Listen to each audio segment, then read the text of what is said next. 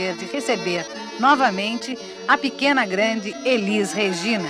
Ela que já conversou com os ouvintes quando de sua temporada de muito sucesso no Canecão de São Paulo em agosto passado. E agora está de volta contando mais coisas de sua vida. Caía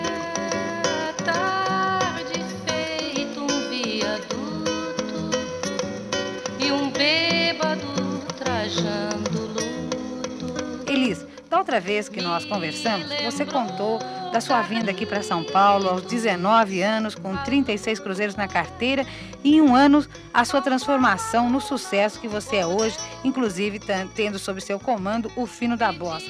Em uma época que o país vivia momentos conturbados politicamente. E não só o fino da bossa, mas também os festivais, e principalmente os festivais, tiveram uma importância muito grande na formação política da juventude. E eu queria saber, vocês todos que participavam desses movimentos tinham consciência política do papel que vocês representavam e do momento que vocês viviam? Consciência total, eu acho que nenhum de nós tinha porque com a gente acontece uma coisa diferente, quer dizer, a gente faz a história e não está muito preocupado com ela.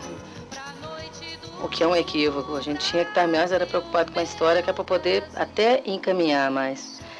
Mas era um povo muito jovem, né? Todo mundo tinha a minha faixa de idade. Independente disso, a gente vinha de um período em que o papai grande o Peixe Vivo, Juscelino, tinha dado muita coisa legal pra gente. Que ele tinha dado cinema novo, a Bossa Nova, tinha Mãe, Brasília? Era um país que voando e voando e tentando voar. Quer dizer, começou essas coisas de fenemê, pereré, mas eu tenho certeza que a cabeça dele não era bem essa.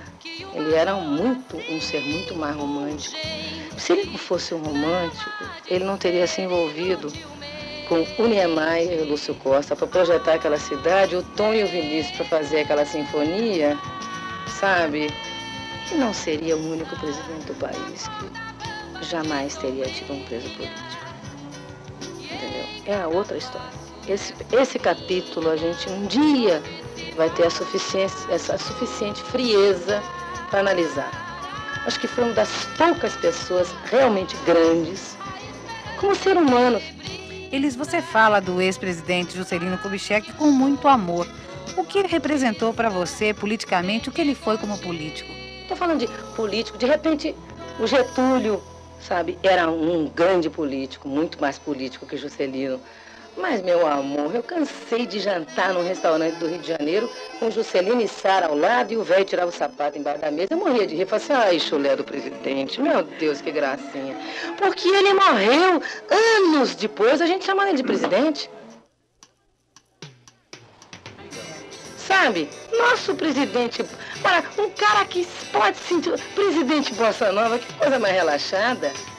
É uma graça, uma gracinha. Aquele sorriso, aquele nossa, e chamava de Lermano, mandou as meninas pro Versailles. Ai, que graça, eu aguento.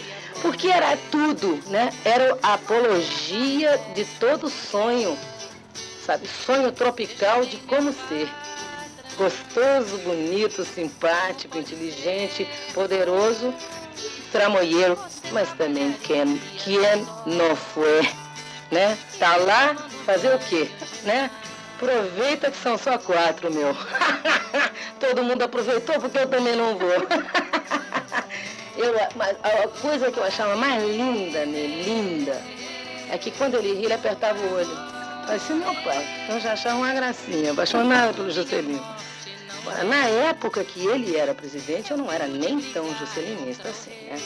Eu era outras linhas, linhas mais radicais, tipo assim, liberdade, movimento da liberdade, João Goulart, Leonel Brizola, Patati. Agora depois que a vaca vai pro brejo, você fala assim, nossa, velho Jussa, meu amor, te contei não? Quero ele em dobro.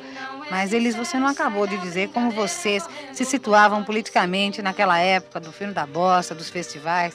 Naquela época não se tinha essa consciência que a gente não tinha passado por arroz nenhum, porque esse ser benevolente tinha tentado na nossa vida E a gente começou a, a encontrar as, as coisas desagradáveis depois.